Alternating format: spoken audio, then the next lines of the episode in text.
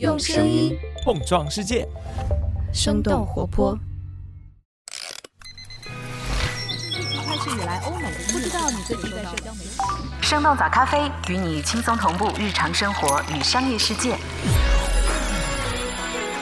嗨，早上好呀！今天是二零二三年的七月二十一号，星期五。这里是生动早咖啡，我是来自生动活泼的梦一。今天我们节目的上半部分内容，不仅会来关注一下苹果 AI 大模型的最新动态，也想和你一块来看看特斯拉降价冲销量的最新业绩。当然，奈飞打击共享密码的效果也值得我们的持续关注。在今天节目的后半部分，也就是我们每周五的咖啡豆回复时间，我们早咖啡编辑部的泽林会来回应一位听友 Spectrum 他的一个有趣观察。他说，《芭比》和《奥本海默》这两部影片就快要在北美同时上映了。随着上映日期的临近，他也发现社交媒体上出现了越来越多把这两部影片要素结合在一起的帖子，比如说把奥本海默的主演装扮成芭比男友的样子，并且配上了“芭比海默”的标题。所以他想知道为什么这两部风格迥异的电影会在同一天上映，是有意安排的，还是说只是凑巧呢？以及为什么大家会把他们俩联系在一起来玩梗？那我们今天的咖啡豆就会来回答这些问题。在这之前，我们先来关注几条简短的商业科技动态。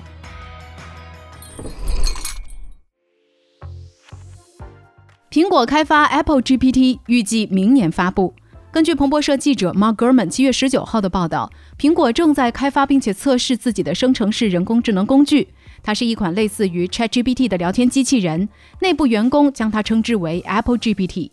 这款 AI 工具的基础框架叫做 Ajax，是去年苹果为了统一公司内部的机器学习开发，以 Google 的 Jax 机器学习框架为基础构建的。苹果内部员工表示。Apple GPT 和 ChatGPT 以及 Google 的 Bard 没有太大的区别，并没有采用新的技术。对于该如何面对消费者来发布这款产品，苹果目前还没有明确的策略。有消息表示，明年苹果将会发布一项和人工智能相关的重大更新。此前，出于对数据安全的考虑，苹果开始限制员工使用 ChatGPT 等等外部的 AI 工具，并且把 Apple GPT 开放给部分的员工使用来辅助办公。随着 Google、微软、Meta 等等公司相继推出了面向市场的生成式 AI 产品，苹果则显得比较低调和谨慎。Mark Gurman 表示，尽管苹果多年来一直把 AI 功能融入自己的产品中，比如照片搜索和下一代的 iOS 的输入法，但是苹果在当前的人工智能市场上仍然处于比较被动的状态。生成式人工智能可能会改变人们和手机以及电脑等等设备的交互方式。苹果开始担心，如果跟不上 AI 的进步，可能会错过在设备操作方式上的重大转变。在研发 Apple GPT 的消息传出之后，苹果的股价随之上涨了超过百分之二，达到了历史新高。特斯拉二季度营收创新高，但毛利率是三年来最低。七月二十号，特斯拉发布了季度财报。在今年第二季度，特斯拉实现营收大约是二百五十亿美元，同比增长接近百分之五十，再创新高。交付量上也突破了原有的记录。不过，由于降价策略，特斯拉第二季度的毛利率下降到了百分之十八点二，也是接近三年来最低的水平。在财报电话会上，马斯克对第三季度的业绩表示出谨慎的态度。他表示，如果整体经济环境不稳定，未来可能还会继续降价。他还预计第三季度的产量会略有下降，因为各个工厂会在近期进行升级，部分的产能可能会闲置。对于外界关心的毛利率，马斯克表示，和未来自动驾驶技术所带来的利润相比，短期的盈利能力并不重要。特斯拉预计今年全年的产量是一百八十万辆，低于市场的预期。特斯拉表示，上海超级工厂已经接近满负荷，运行了几个月，预计未来每周的产量不会有实质性的增长。奈飞第二季度营收不及预期，停止向英美用户提供基本套餐。七月十九号，流媒体巨头奈飞公布了他们的第二季度财报。财报显示，奈飞第二季度的营收是八十一点九亿美元，略低于分析师预期的八十三亿美元。不过，打击共享密码的措施取得了一定的成效。二季度奈飞的订阅用户数量增加了五百九十万。今年五月开始，奈飞在美国等等一百多个国家和地区的市场中开始打击家庭共享密码行为，要求同一家庭之外共享账户的用户支付额外的费用。奈飞预计，由于付费用户比例增加，广告支持的平价订阅服务增长稳定，今年下半年公司的营收将会加速增长。不过，最近发生的好莱坞演员编剧罢工事件会导致奈飞无法进行大约十五亿美元的内容投入。另外，奈飞也对用户套餐做出了价格调整。在发布财报的同一天，奈飞表示将不会再向英国和美国的新用户提供每月九点九九美元的无广告基本套餐。目前，除了每月六点九九美元的含广告套餐之外，最便宜的不含广告的套餐月费是十五点四九美元。文娱行业媒体 Variety 认为，砍掉最便宜的无广告套餐将会有助于奈飞价格更高套餐的销量。微软动视暴雪延长交易期限。为英国监管机构留出时间。七月十九号，动视暴雪在一份声明当中表示，微软和动视暴雪已经同意将收购交易的最后期限从原本的七月十八号延长到十月十八号，为英国的监管机构 CMA 留出足够的评估时间。在七月十一号，美国法院批准微软收购动视暴雪之后，英国 CMA 也暂停了和微软的诉讼流程，并且提出准备考虑微软对于这笔交易的任何提议。CMA 现在需要开展全新的审查，并且把审查的截止日期定在了八月二十九号。微软和动视暴雪决定延长交易期限，给 CMA 的评估留出足够的时间。微软和动视暴雪原本的约定是，如果在七月十八号之前没能完成交易，那么这笔收购将会被终止，而且微软需要向动视暴雪支付三十亿美元的赔偿金，或者是重新谈判新条款。在双方最新的协议当中，赔偿金随着期限的延长也有所提高。到八月二十九号，如果双方取消交易，赔偿金将会增加到三十五亿美元；而如果再拖半个月，潜在的赔偿金额将会增加到四十五亿美元。阿里再次向旗下东南亚电商平台 Lazada 注资。根据三十六氪十九号的报道，新加坡监管机构的文件显示，东南亚电商平台 Lazada 获得了阿里巴巴八点四五亿美元的注资，约合人民币六十一亿元。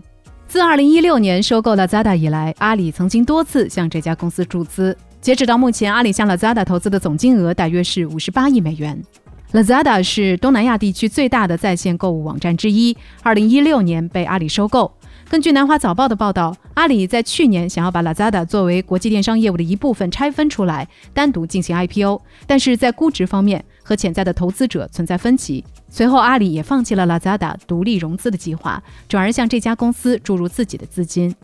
今年三月，阿里宣布启动“一加六加 N” 的组织变革之后，Lazada 隶属于六大业务集团当中的国际数字商业集团。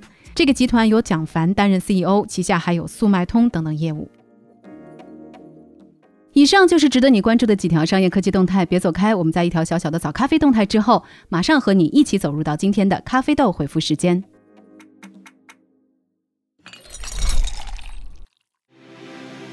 嗨，你好呀，我是梦一。在进入到接下来的咖啡豆回复环节之前，我们想插播一则小小的早咖啡动态。为了向你提供更加优质的节目内容，我们想邀请你来参加听友问卷调研。这大概会花费你两分钟左右的时间。在问卷当中留下联系方式的小伙伴，也将会有机会获得我们送出的惊喜礼包。问卷的链接可以在今天节目的 show notes，也就是单集简介部分找到。你的参与也会让我们越做越好。那接下来就进入到我们的咖啡豆回复时间吧。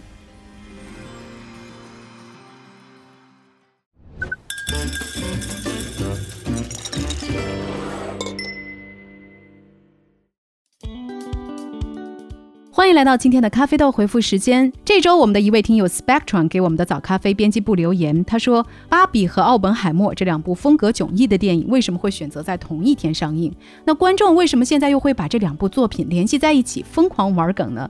关于这个问题，我们一起来听听早咖啡编辑部的泽林是怎么回复的吧。今天是七月二十一号，芭比刚刚上映了，奥本海默也确定会引进到国内。但是这两部电影已经在海外同时上映了。电影的发行经过几十年的历史，已经有了一套比较成熟的方法论。大家熟悉的情况是，某一部影片为了避免另一部热门电影来抢夺自己的票房，进而更改档期；还有一种操作是在一些重要的时间节点或者是流行风潮之后，相似类型的影片会在同一时间段上映。比如说，2017年的丘吉尔跟《至暗时刻》这两部电影都是在2015年丘吉尔去世五十周年的时候立项筹备的。并且在两年后差不多的时间来上映。不过，芭比和奥本海默并不是刚刚提到的那两种发行思路，而是属于 counter programming。这是一种在电视电影领域常见的营销方法。这个单词并没有通行的中文翻译，它字面直译过来就是反向的编排。但它的原理并不难理解。套用到芭比和奥本海默这两部电影的发行来说，当诺兰的奥本海默确定档期之后，必然会吸引大量的关注。但是其他的电影发行方却并不想坐以待毙。比如华纳兄弟，他们想要在同期上映和《奥本海默》完全不同的电影，来吸引那些本来就对奥本海默不怎么感兴趣的观众。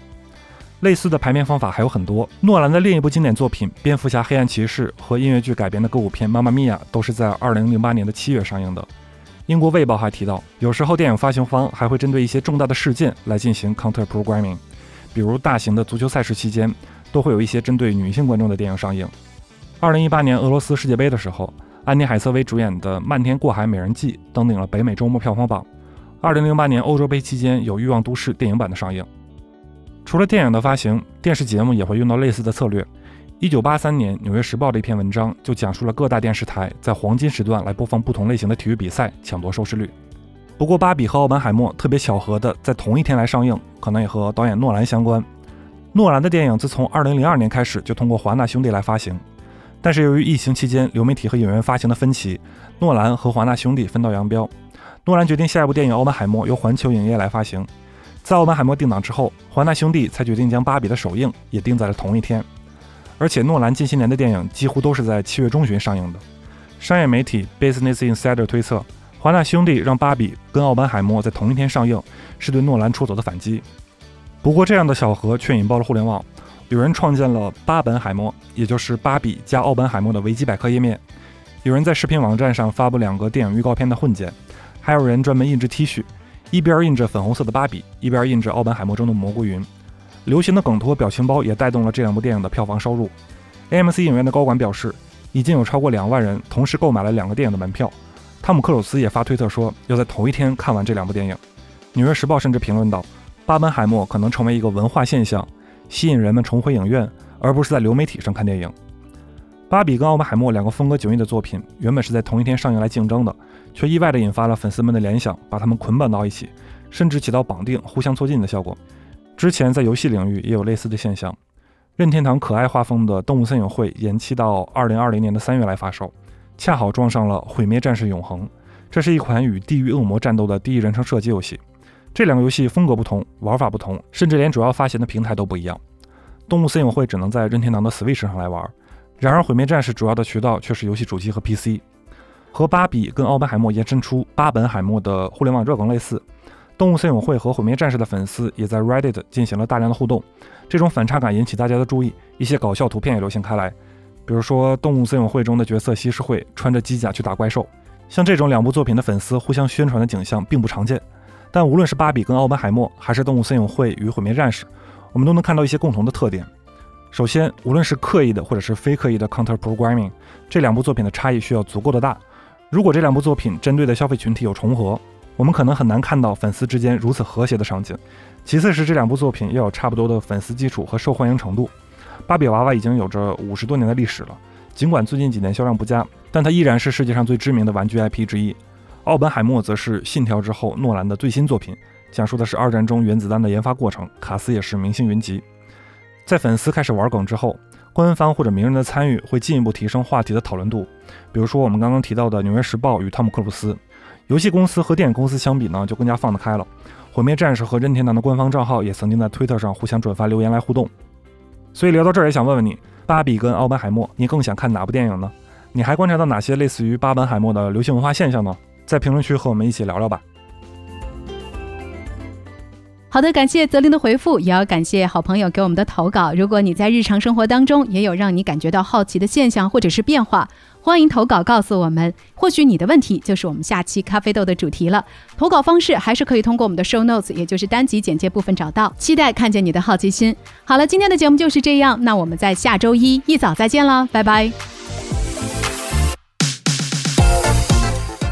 这就是我们今天的节目了。我们其他的成员还有监制泽林、监制一凡、声音设计 Jack、实习生亏亏。感谢你收听今天的生动早咖啡，那我们就下期再见。